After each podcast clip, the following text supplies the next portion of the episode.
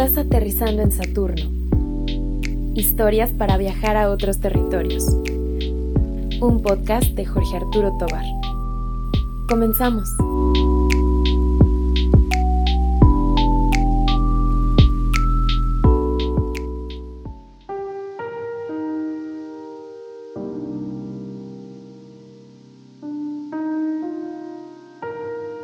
Yo soy hijo de padres divorciados. Gracias a eso, alguna vez cuando era niño fui a terapia, a psicoterapia.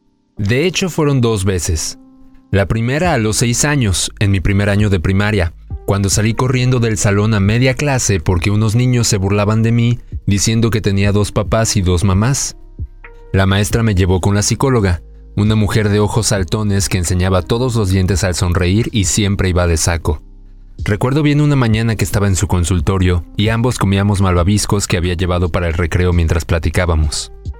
Un par de años después, llegué con otra psicóloga, esa vez por decisión de mi mamá.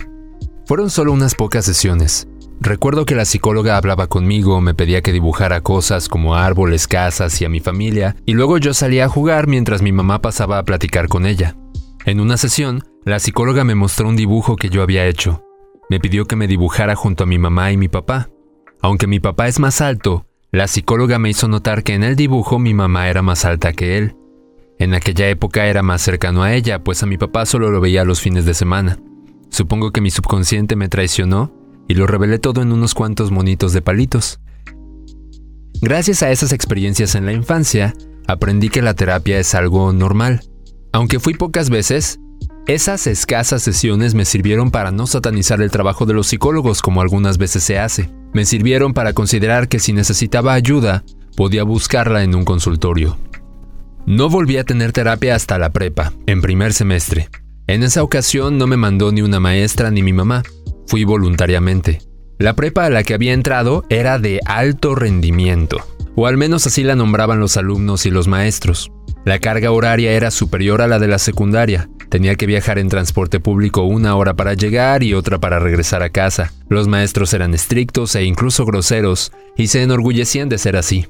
No había un solo día en que no tuviera tarea. Ese nuevo estrés al que me enfrentaba y todos los cambios que significaba empezó a alcanzarme, sumándole claro los problemas adolescentes de los 15 años. Las cosas con mis papás no estaban muy bien, era enamoradizo y a cada rato sufría por amor, etc. La psicóloga, una mujer de poca estatura y cabello chino y largo, me recibía en su consultorio cada semana para platicar de todo y de nada.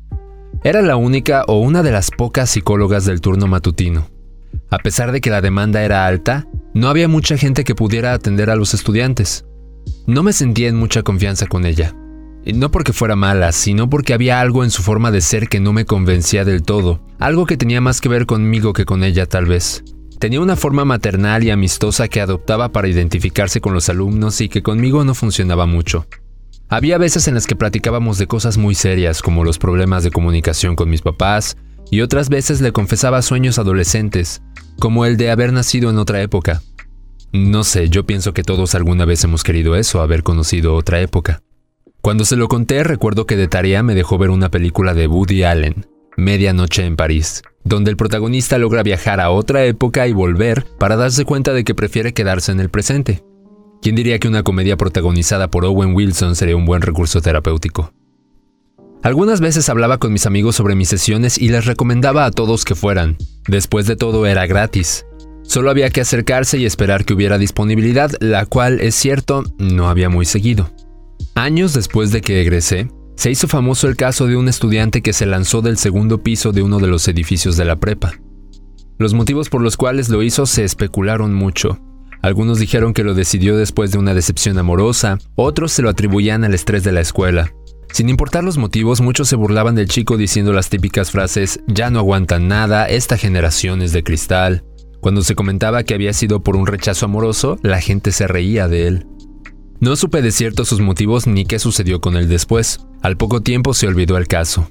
Sin embargo, lo que vino a mi mente en aquel momento fue el pequeño gabinete de psicología con personal insuficiente. Es evidente que ese chico necesitaba ayuda. Tal vez nunca la buscó y si lo hizo, tal vez nunca la tuvo. La transición que viví de la prepa a la universidad fue muy complicada. Los problemas familiares que tenía en aquella época se agravaron ante mi indecisión de una carrera universitaria. Había perdido a muchos amigos que habían seguido con sus vidas, entrando a estudiar a la universidad o incluso mudándose de estado. No podía estudiar lo que yo quería por unos motivos u otros y eso me metió en una especie de crisis existencial adolescente, en donde tenía que escoger otra carrera y comprometerme a terminarla aunque no me gustara. Yo reconocía en aquel momento que estudiar la universidad es un privilegio, que no debería hacerlo, y evidentemente iba a aprovecharlo. Sentirme como un malagradecido por tener la oportunidad de ir a la escuela y no aprovecharla, le agregaba culpa a toda esa mezcla de sentimientos. Estaba en un limbo de soledad, indecisión, de mucha presión y desesperanza del futuro que yo sé que muchos vivimos al principio de los 20. No pedía ayuda porque no sabía cómo pedirla. El futuro se acercaba día con día, los trámites universitarios tenían una fecha establecida. Buscaba entre mis contactos en WhatsApp a alguien para hablar y no encontraba a una sola persona que me hiciera sentir cómodo, alguien que no me juzgara o presionara. Y no porque me juzgaran mis amigos o me presionaran, sino porque no quería hablar con nadie o no sabía qué decir. Comía mal, mis hábitos de sueño se alteraron tanto que ahora tenía sueño todo el día y estaba despierto toda la noche. Un día, después de meses y meses de aquellos problemas que me parecían no tener solución, tomé una decisión drástica y tuve un intento de suicidio. Mi madre se enteró y terminé en un hospital cercano a mi casa donde me estabilizaron. El médico habló con mis padres y esa misma noche fui a consulta a otro hospital público especializado en salud mental, donde tendría que tomar terapia psicológica e incluso medicarme. En aquel hospital, en una pequeña oficina de paredes y luz blanca, un médico me hizo una serie de preguntas burocráticas. Cómo me sentía, detalles del intento de suicidio, motivos, etc. Era alrededor de la una de la mañana. Mis padres me esperaban afuera, reunidos en la misma habitación por primera vez después de años gracias a su único hijo. El médico tecleaba en su computadora mecánicamente, como si hubiera tenido frente a él a un millón de suicidas antes de mí y ya ni siquiera tuviera que pensar en lo que estaba escribiendo. Era una escena patética.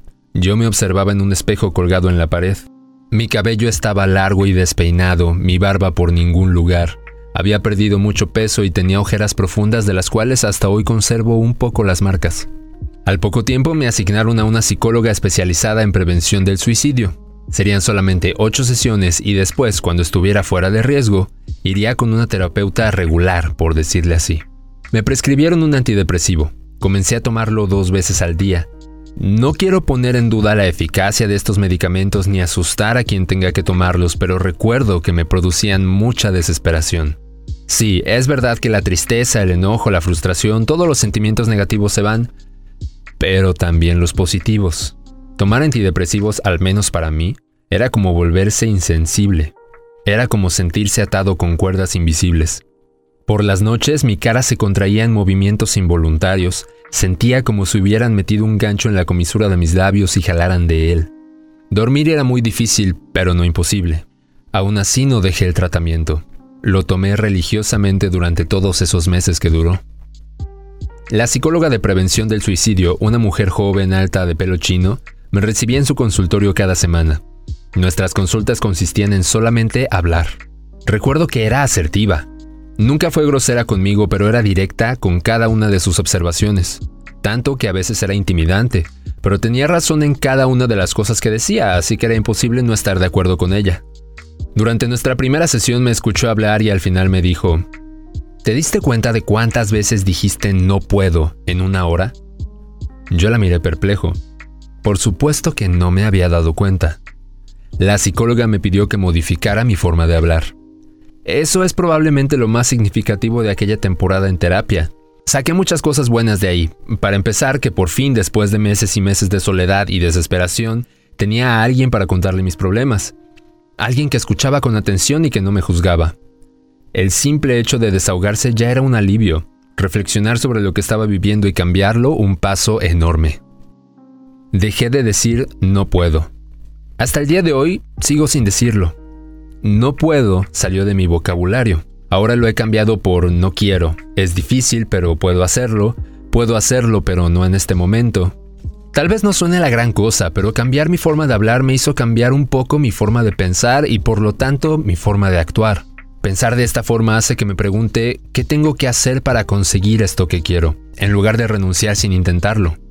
Esto no quiere decir que nunca me sienta cansado o sin ganas de hacer las cosas, claro, pero la visión ante los problemas es menos derrotista. Terminé tan agradecido con esa terapeuta que al final de la octava sesión nos despedimos con un abrazo.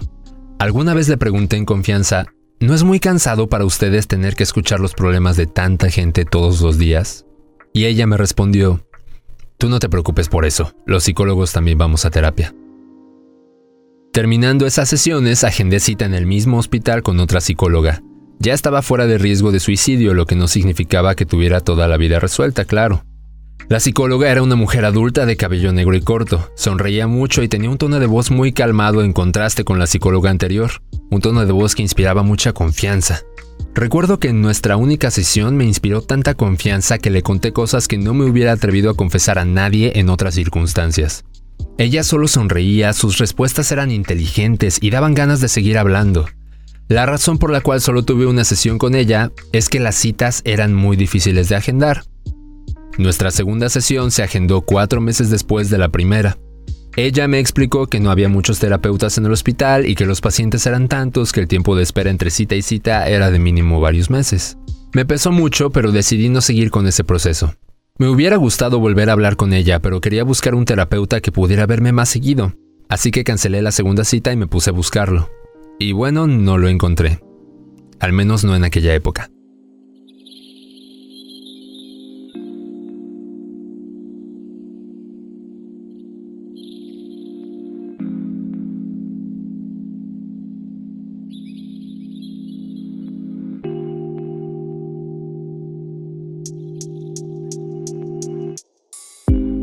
Estuve sin terapia durante más de un año, quizá durante dos.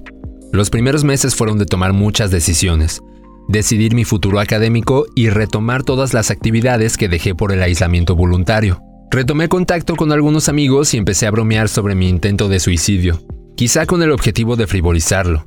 Esas bromas alertaban a todo el mundo y me pedían que dejara de hacerlas, pero yo seguía tal vez tratando de quitarle importancia al asunto. A mediados de 2018, cuando aquel incidente había quedado muy atrás, una ruptura amorosa me hizo buscar terapia de nuevo. La ruptura me había desestabilizado, me impedía pensar en otra cosa. La universidad ofrecía servicio de terapia con estudiantes de los últimos semestres de la licenciatura en psicología que hacían prácticas profesionales. Fue así como llegué con Brenda, una terapeuta de unos 22 o 23 años. Brenda era una psicóloga inexperta, yo trataba de tener paciencia y por supuesto no era exigente, pues sabía que estaba aprendiendo. Además, la consulta costaba 25 pesos. Por supuesto que por 25 pesos uno se atiene a lo que le ofrezcan, y mi presupuesto de estudiante que trabajaba medio tiempo no me permitía aspirar a más. No me malentiendan, realmente estoy muy agradecido con Brenda, pero era evidente que ante muchas de las cosas que yo le platicaba, ella no tenía respuestas o trataba de resolver en el momento, como si tuviera que revisar los archivos de cuatro años de carrera en su cerebro buscando el pasaje adecuado de algún libro. Fue durante esa época que tuve mi primera crisis de ansiedad.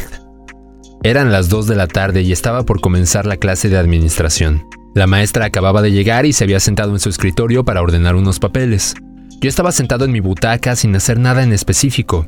De pronto comencé a sentir como si mi pecho se contrajera, que me faltaba el aire. Me sentí desesperado de repente. Comencé a hiperventilarme mientras un montón de pensamientos negativos venían a mi cabeza, todos sobre esa relación que acababa de terminar. Un río de culpa y de cansancio súbito y llanto comenzó a inundarme. Salí rápido del salón sin tratar de llamar mucho la atención mientras me preguntaba qué me estaba pasando, y lo único que se me ocurrió fue llamar a Brenda. Ella comenzó a hablar conmigo. Escuchar su voz me calmó, una vez que mi respiración se normalizó después de algunos minutos, le dije a Brenda que me sentía mejor y le agradecí por tomar mi llamada. Ella me dijo que si volvía a sentirme así, le marcara. Que me sintiera en confianza de hacerlo a cualquier hora. Cuando colgué me puse a pensar que quizá ella estaba ocupada y aún así respondió mi llamada. Pensé, ¿qué pasaría si sufriera otro de estos ataques en la madrugada? ¿De verdad podría marcarle a esa hora? Quizá Brenda no era la más experta, pero estaba comprometida y eso era lo importante. Brenda terminó sus prácticas y no volví a atenderme con ella. Hicimos planes para tener consultas fuera de la escuela, pero no se concretaron. A estas alturas de mi vida ya había pasado por una gran cantidad de psicólogas y sin embargo sentía que mi proceso no había terminado. Es más, ni siquiera sentía que hubiera comenzado del todo. Cada vez que se interrumpía tenía que buscar de nuevo y al no encontrar me quedaba sin terapeuta por largos periodos. Digo, a fin de cuentas logré salir adelante de todos mis problemas yo solo, pero las dificultades que tuve pudieron aminorarse de haber tenido compañía profesional. A finales de 2019, estaba en medio de otra ruptura amorosa. Ya había pasado año y medio desde mis consultas con Brenda. La sensación de culpa, el cansancio, la tristeza, frustración, el enojo, eran muy similares a aquella última ocasión. Como reconocía estos sentimientos, pensaba que los fracasos amorosos que vivía no podían ser coincidencias, que algo estaba haciendo mal para siempre terminar así. Así que fui otra vez al departamento de psicología de la universidad. Tengo que decir que a veces sentía un poco de culpa al pensar que estaba acudiendo a consulta por problemas amorosos. Pensaba que seguramente muchos alumnos tendrían problemas mucho más serios que los míos y que yo solo ocupaba un lugar en vano. Sin embargo, aún así era tanto el malestar que sentía que me aguantaba esa culpa y de todas formas iba. Por primera vez, me tocó atenderme con un psicólogo hombre. Se llamaba igual que yo, Arturo. Era dos años mayor, amable, pero tenía una forma desinteresada de hablar. Escuchaba con atención, pero era como si todo lo que yo le dijera lo terminara reduciendo a unas cuantas preguntas muy simplistas. Recuerdo que constantemente me preguntaba, ¿Tú amas a tu ex? De una forma retadora, como si esa fuera la pregunta más importante a resolver, y una vez resuelta estuviera curado. Yo me sentía acorralado. Una parte de mí quería decirle que sí porque aún quedaba mucho cariño, pero su forma de preguntar me hacía sentir que la respuesta correcta era no. Esa forma de retarme me hizo perder la confianza de expresarme con libertad. Me sentía juzgado. Además, había algo en su forma de ser que no me convencía, como mis problemas eran amorosos, él me ponía de ejemplo algunas anécdotas de su vida, con su esposa, por ejemplo. El problema no era ese, sino que a veces sus comentarios podían ser algo machistas, y supongo que él esperaba que yo estuviera de acuerdo porque, claro, somos hombres. En aquella misma época que iba a consulta con Arturo, estaba preparándome para irme de intercambio. Por primera vez en mi vida estaba ante la posibilidad de viajar al extranjero. Había hecho trámites en la universidad para agendar un semestre fuera y todo iba de acuerdo al plan, hasta que se desató la pandemia, y todos mis planes quedaron cancelados. Una semana antes de que mi avión saliera fue cuando recibí la noticia de cancelación y con eso, toda mi vida quedó pausada, al igual que la de millones de personas. Arturo, al igual que Brenda, había terminado sus prácticas y se había ido. Me había quedado nuevamente sin terapeuta en un momento muy extraño de la vida. Estuve a punto de viajar al extranjero por primera vez. Pasaba por un duelo moroso que no parecía tener fin. Había renunciado a mi trabajo por el viaje y dado que no agendé clases ese semestre en mi universidad local, porque en teoría agendaría en el extranjero, me quedé sin ocupaciones. Tenía un poco de dinero ahorrado, unos pocos miles de pesos que gané trabajando no solo en mi empleo regular, sino en trabajos ocasionales que salían, como dando clases de inglés, vendiendo libros, etc. Ante todos mis planes cancelados y nada que hacer más que estar en la casa, decidí tomar ese dinero y de una vez por todas buscar terapia. Una terapia larga, que durara lo necesario para calmar todos esos males que venía arrastrando y que aunque cesaban, en algún momento u otro volvían a salir. Publiqué en Facebook pidiendo recomendaciones, y fue así como en marzo del 2020 llegué con Kim Romero.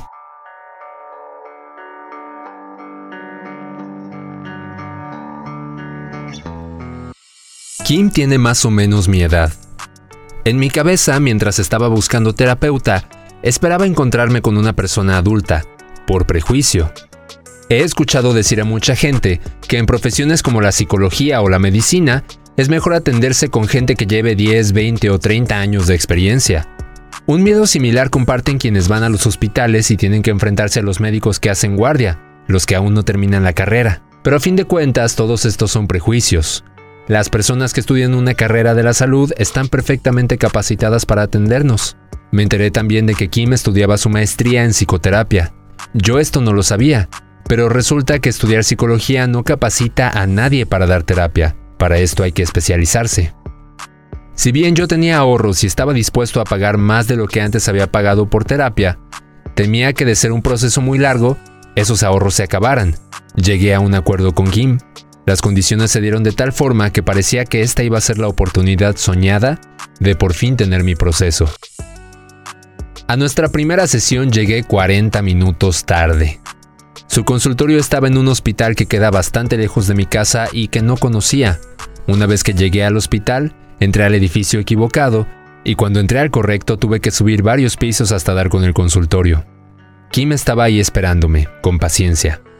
Nuestra sesión de 20 minutos consistió de una entrevista para un diagnóstico inicial.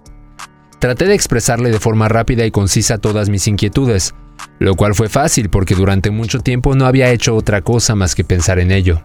Comencé a tener sesiones semanales con Kim y hasta el día de hoy en que grabo esto, sigo asistiendo. Ha sido un proceso de más de año y medio en el que todas las cosas que estaban en mi mente, problemas, reflexiones, inquietudes, se han ido resolviendo y transformando. Hablar y decir todo lo que pienso en un ambiente de confianza es como liberar un gran peso que ni siquiera soy consciente que cargo. Kim siempre reflexiona conmigo y me ayuda a llevar mis pensamientos hacia la respuesta que busco, hacia una reflexión final o hacia darme cuenta de cosas que antes no percibía y que cambian la perspectiva de todo lo que estoy viviendo. En nuestras primeras sesiones, a las cuales llegué con estos sentimientos de culpa por el fracaso de mis relaciones, resignificamos ese sentimiento. Me desprendí de la culpa y comencé a llamarle responsabilidad. Me di cuenta de que muchas de las cosas que ocurrieron en la relación no eran tan graves, que muchas otras no eran del todo mi responsabilidad, y que aquellas que sí habían sido mi responsabilidad me habían enseñado lecciones. Viví mis duelos y dejé ir todo aquello para recuperar la tranquilidad. Ahora a la distancia aquellos problemas amorosos parecen mucho menos significativos que al principio, aunque no lo voy a negar, de vez en cuando vuelven un poco sin avisar. La razón por la cual sigo yendo con Kim a pesar de que mis problemas iniciales se solucionaron es porque mi vida, al igual que la de todas las personas, sigue cambiando. Sobre todo en estos tiempos tan inciertos en donde el trabajo, la escuela, el estilo de vida se viven tan diferente a como lo hacíamos antes del 2020. No dejo de recomendarle a la gente que conozco que vaya a terapia, pero con cuidado, porque sé que esta recomendación puede ser muy agresiva. Decirle a una persona que vaya a terapia como si fuera cualquier cosa es insensible. Es incluso un insulto cuando se dice en medio de una discusión, Además, a pesar de que existen muchas alternativas, ir a terapia no ha dejado de ser un privilegio para algunas personas. No me refiero precisamente al precio que algunos terapeutas puedan cobrar, o a la dificultad que muchos puedan tener para asistir a sesiones semanales cuando tienen un estilo de vida tan acelerado. Me refiero al proceso que cada persona tiene. En alguna ocasión platicaba con una amiga llamada Sara sobre cómo me estaba yendo en terapia, y me dijo, qué valiente eres. Yo no lo entendía, le pregunté, ¿por qué lo dices? Pues porque hay que ser valiente para ir y enfrentarse a uno mismo o descubrir cosas que tal vez no le gusten. Nunca lo había pensado de esa forma. Quizá porque desde niño estuve en contacto con psicólogas, nunca había pensado que la terapia pudiera ser intimidante. Lo entiendo, no siempre es placentero ir y encontrarse con cosas que no nos gustan. Y es verdad que requiere trabajo. Sabiendo esto, procuro solo recomendarlo a amigos que me dicen que quieren ir con un terapeuta. Algo muy parecido dice el escritor japonés Haruki Murakami, pero con respecto a correr. Es una decisión individual y ninguna invitación o persuasión puede convencer al otro de hacerlo. Si tú que me escuchas tienes los medios y estás pensando en ir a terapia, quizá esta sea la señal que estabas esperando. Recuerda que no hay problema pequeño o insignificante que no valga la pena tratar. Si algo te molesta, vale la pena buscar ayuda.